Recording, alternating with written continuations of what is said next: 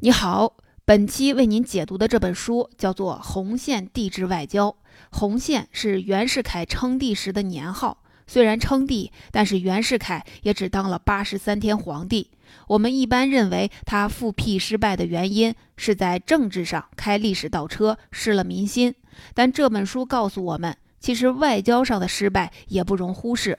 而外交失败的关键，是因为他得罪了日本。在中国近代历史上，袁世凯是个不折不扣的反面人物。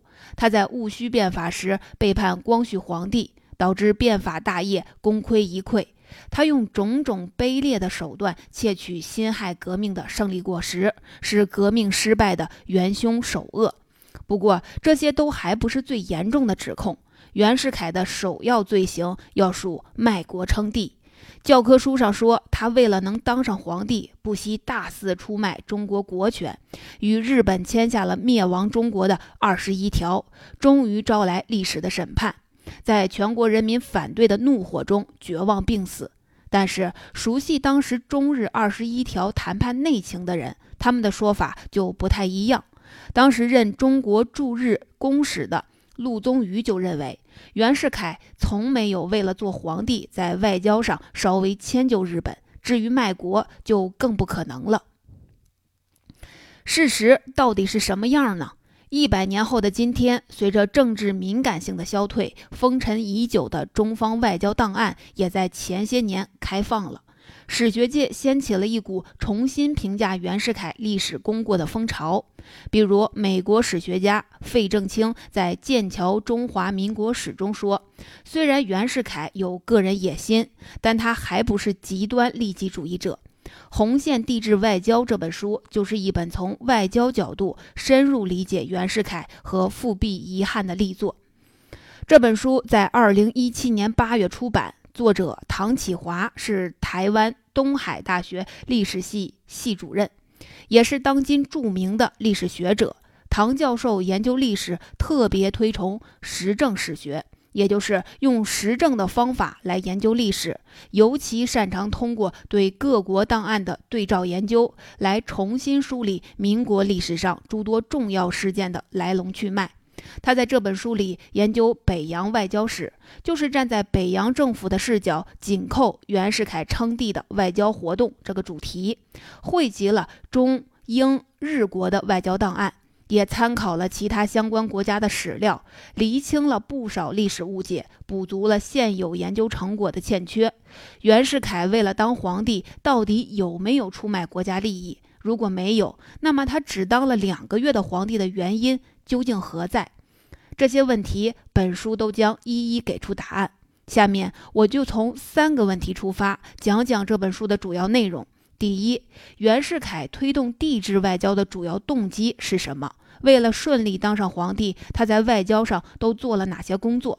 第二，日本为什么不愿意让袁世凯当上皇帝？日本为此采取了哪些行动？袁世凯如何反制？第三。到底是谁让袁世凯的皇帝梦最终破灭？第一部分，我们进入第一个问题：袁世凯为了顺利当上皇帝，他在外交上都做了哪些工作？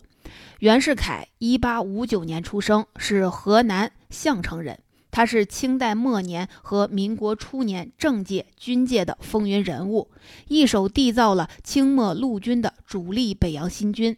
辛亥革命爆发后，他领导的北洋军成为清王朝赖以续命的最后希望，却又在关键时刻反戈一击，以武力逼迫宣统皇帝退位，结束了中国延续两千多年的专制帝制。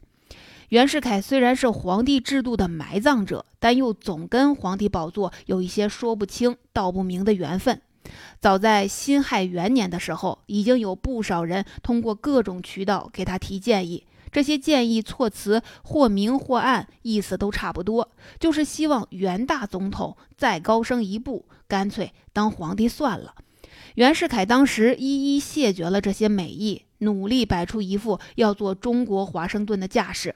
然而，仅仅过了三年，他为什么又重新惦记上了皇帝宝座？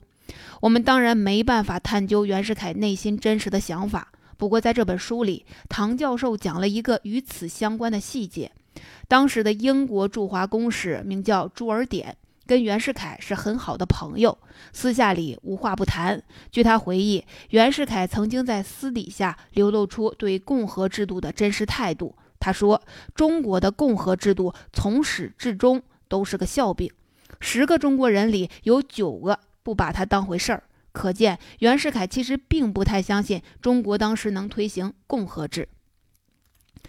一九一三年，袁世凯轻松镇压了孙中山领导的二次革命。一九一四年，又荣升终身制大总统。一连串的胜利让他膨胀，或许让他觉得至少在国内已经没有人能阻止他称帝了。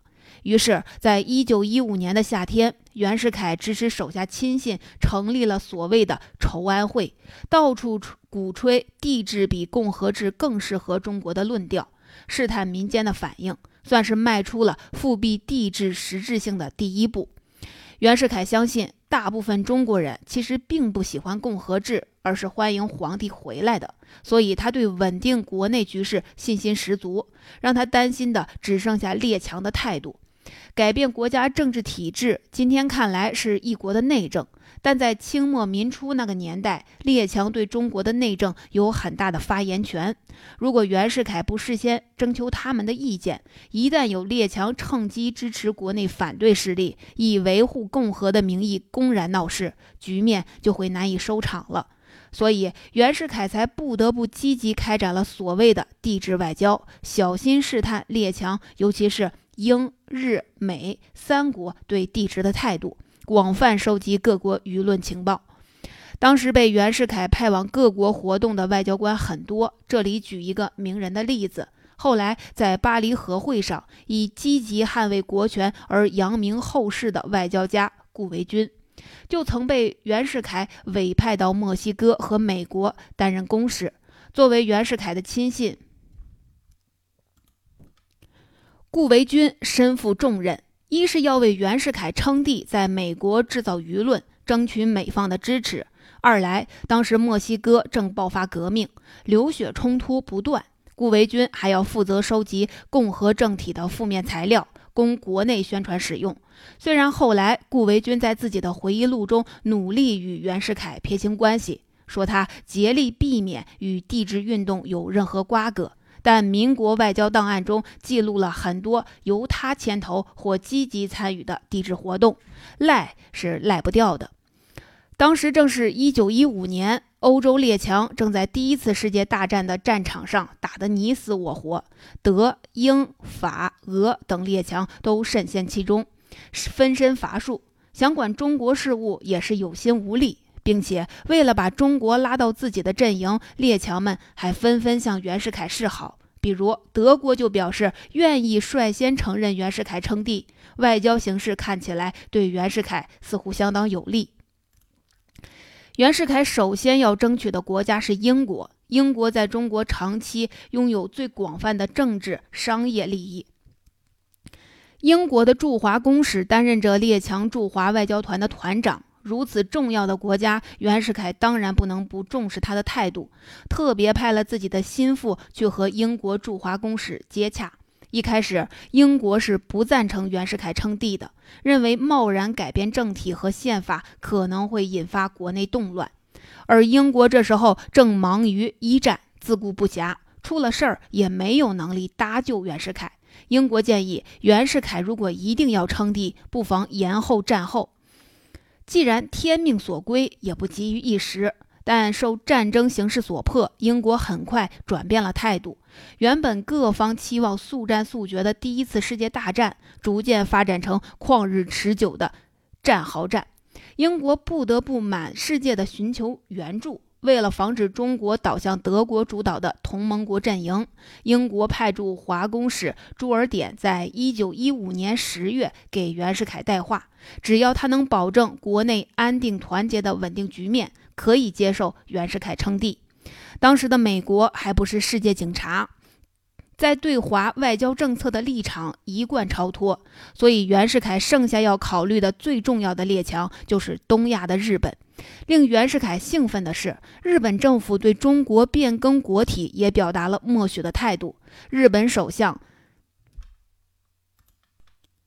大威重信在当年九月的例行演说时表示：“中国人政治思想幼稚，对究竟应该实行君主制还是共和制，其实无所谓，但求生活安定而已。至于袁世凯是否称帝，纯属中国内政，只要不致引发骚乱，伤及日本在华利益，日本不会干涉。”日本首相的这番谈话被袁世凯看作是日本政府支持他称帝的最终表态，让他备受鼓舞。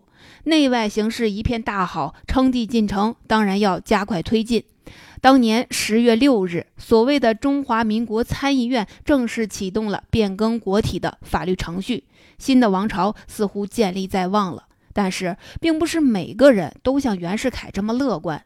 当时的中国驻日本公使陆宗舆一再拍电报警告袁世凯，他认为首相虽然已经表态，但也不能认为就是日本官方的最终态度。日本国内各界对袁世凯称帝的意见其实很不统一。他劝告袁世凯应该再观察一段时间，谨慎行事没有坏处。但袁世凯已经听不进去了。结果不出陆宗舆所料，时隔不久，日本政府果然变卦，很快。坏了大事儿。第二部分，前面我们说了袁世凯为了推动帝制外交做的行动，接下来我们看看第二个问题：日本为什么变卦了？他们为什么不愿意让袁世凯当上皇帝？日本首相大威重信在发表对袁世凯称帝不干涉的言论不久，就遭到日本军部、大陆浪人等政治势力的强烈反对。他们迅速做了力量动员，推动政府反对袁世凯称帝。不过那时候袁世凯还蒙在鼓里。这些人之所以反对袁世凯称帝，原因有两点：第一是基于对当时日本国际地位和相应外交政策的重新认识；第二，他们对袁世凯这个人高度不信任。下面分别说一说这背后的缘由。前面已经说过，一战爆发后。英法德俄等老牌欧洲列强都自顾不暇，无力介入东亚的事务，这让不少日本鹰派政客异常的兴奋，认为没有了列强的干涉，日本就是远东之王，在东亚确立领导地位的好机会降临了。日本大国崛起的动人故事也可以翻开崭新篇章了。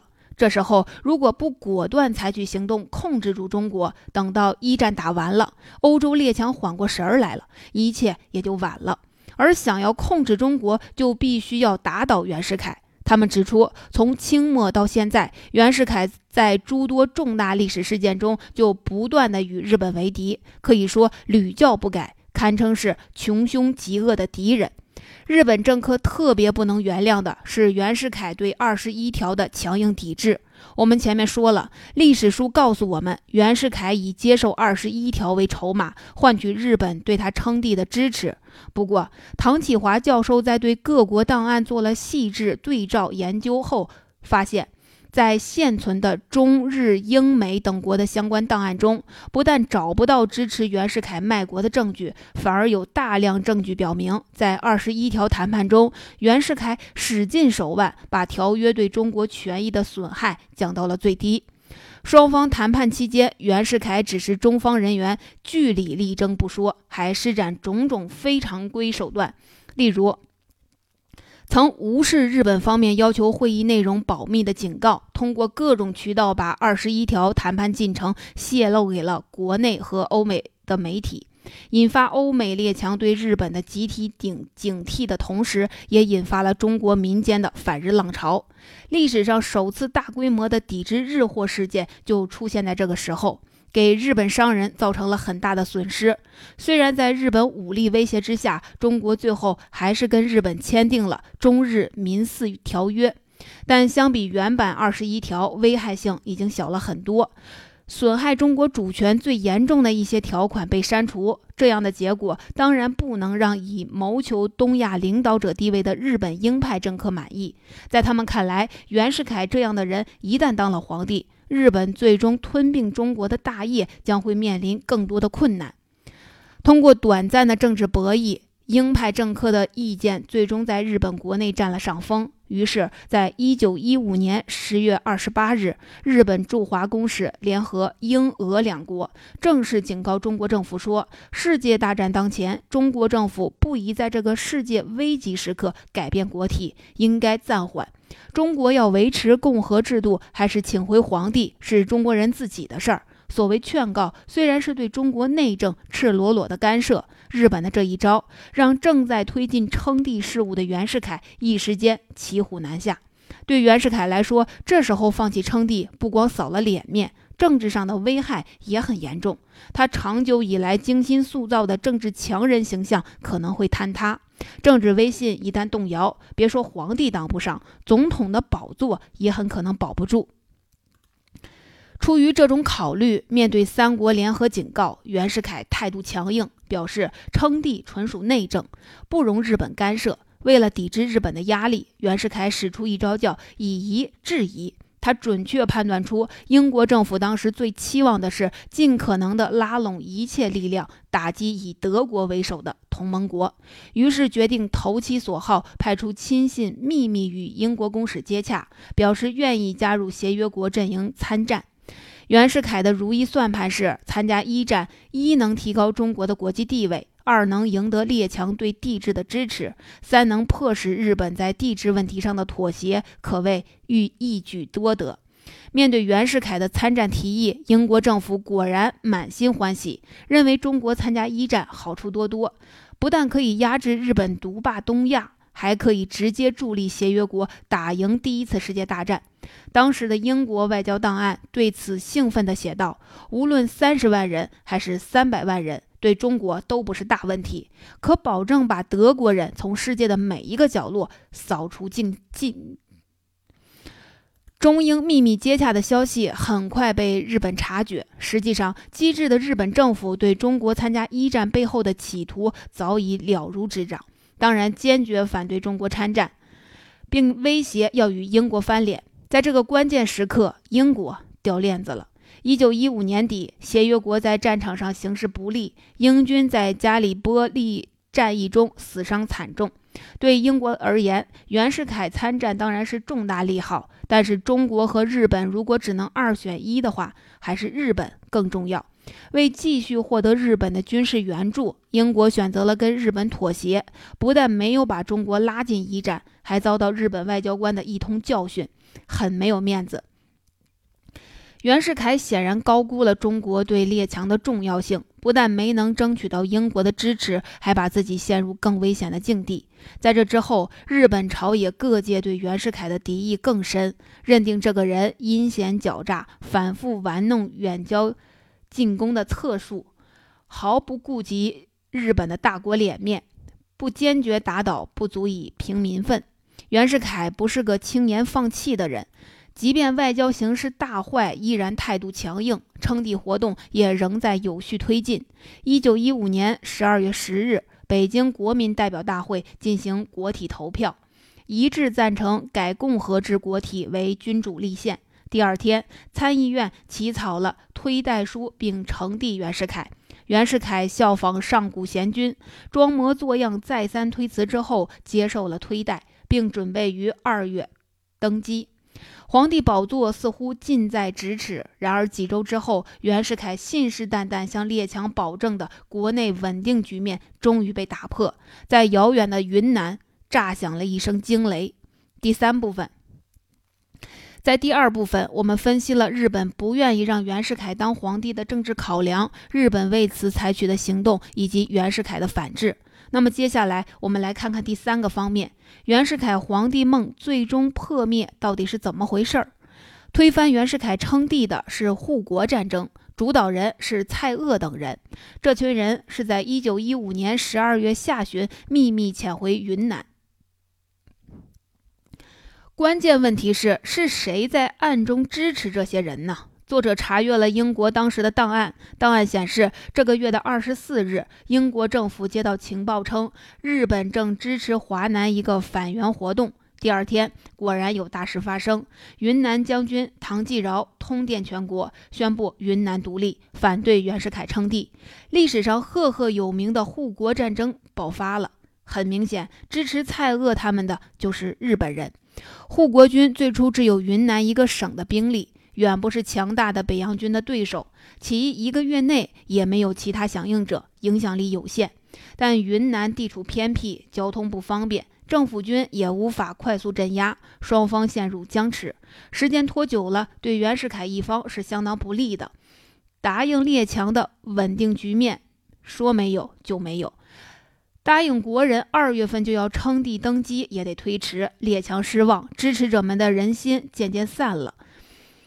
眼见局势严重，袁世凯只能孤注一掷，寄希望于快速取得军事胜利。一九一六年二月下旬，北洋军主力开赴四川南部，发起猛烈攻击，收复多处战略要地。蔡锷领导的护国军抵挡不住，陷入崩溃边缘。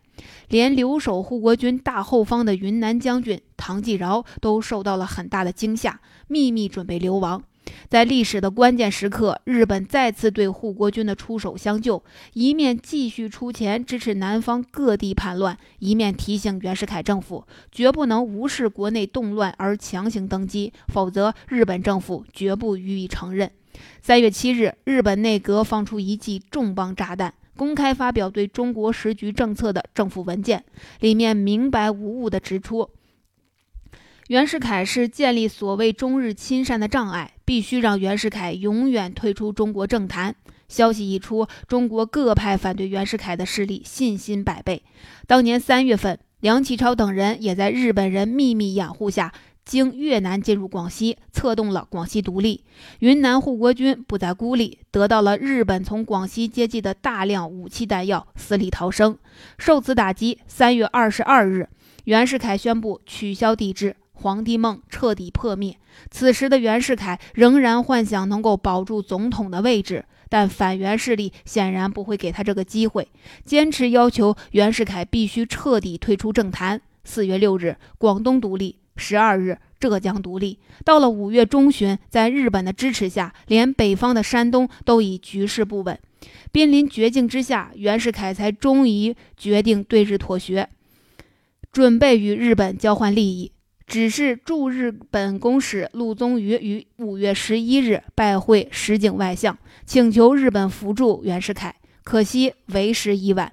日本政府认识到袁世凯已经丧尽权威，没有多少剩余的政治价值，断然拒绝了袁世凯的和谈要求，并且不忘语带讥讽地表示：“听说袁大总统打算流亡英美，安享晚年，亚洲人居住英美不会愉快。”不如来同文同种的日本算了。一生与日本为敌的袁世凯，在享受日本这番羞辱时，不知作何感想。一九一六年的六月六日，在绝望中，袁世凯因病去世。总结说到这儿，《红线地质外交》这本书就解读完了。最后，我们来回顾一下。这本书告诉我们，袁世凯复辟失败，我们除了要考虑内政因素，外交的因素也不容忽视。从真实的历史资料来看，当时的袁世凯对稳定国内局势信心十足，他真正担心的是列强的态度，所以袁世凯派出亲信，积极开展所谓帝制外交，小心试探列强，尤其是英、日、美三国对帝制的态度。他是在得到了列强的默许之后，才最终下定决心，加快了推进帝制的进程。然而，在日本问题上，袁世凯的判断失误了。他忘了自己曾经多次与日本对抗，在不久之前的中日二十一条的谈判中，也没让日本占到太多的便宜。像他这样的政治强人统治中国，并不是日本人愿意看到的。所以，日本政府内部在一番博弈后，最终决定干涉袁世凯称帝。袁世凯想通过参加第一次大战来换取欧洲其他列强的支持，但是在日本的反击下也失败了。作者还指出，袁世凯彻底失败的直接原因，实际上也是来自日本的打击。袁世凯一系列自以为高明的外交，彻底得罪了日本。让日本对他是必欲除之而后快。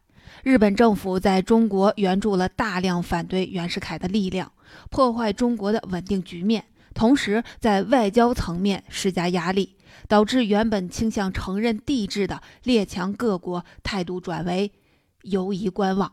在迫使袁世凯取消帝制后，日本乘胜追击，最终在政治和肉体上都逼死了袁世凯，大获全胜。据传说，袁世凯在临死前曾给自己留下一副挽联，是这么说的：“为日本去一大敌，看中国再造共和。”自清末以来，日本在东亚的头号敌人败亡了，中国却没有能够再造共和。很快坠入了军阀混战的深渊。袁世凯称帝的行为本身当然是历史的倒退，是个人野心和私欲无限膨胀酿成的恶果，断送了自己的性命不说，还让中国错过了一段和平发展的机遇期，可谓是祸国害己。听完本书的解读，您或许想问：作者到底是不是想给袁世凯翻案呢？历史人物是复杂的，从来都不是非黑即白的脸谱。在这本书里，作者唐教授其实只是通过档案呈现了历史中真实的事件和他们之间的关系。因为作者知道，他只能有一份证据说一分话，这样结论才能牢靠踏实。但受限于历史资料的短缺，作者的视野也不可避免地受到限制。所以，《红线帝国》。外交这本书呈现给我们的，当然远远不是历史的全貌。至于袁世凯的功过是非，或许还要等未来才能给出更为公允的评断。那么，作者的态度如何呢？唐启华教授在一次访谈中曾经指出，事实上，护国军在国内的反对影响并不是太大，而且是非常重要的是，所有国内的反袁势力背后都有日本支持。包括护国军起义、广西的独立、广东的独立等等。从外交上看，没有日本反袁的话，袁世凯帝制很可能会成功。当然，也有不少历史学者并不赞同唐教授的结论，他们认为实证史学有自身的局限，将重大历史进程简单用档案来复盘，如果只是就此得出结论，未免有轻率之嫌。不过，争论推动进步，我们可以期待未来肯定会有更多优秀的研究，从更多的维度去丰富我们对这段历史的认识。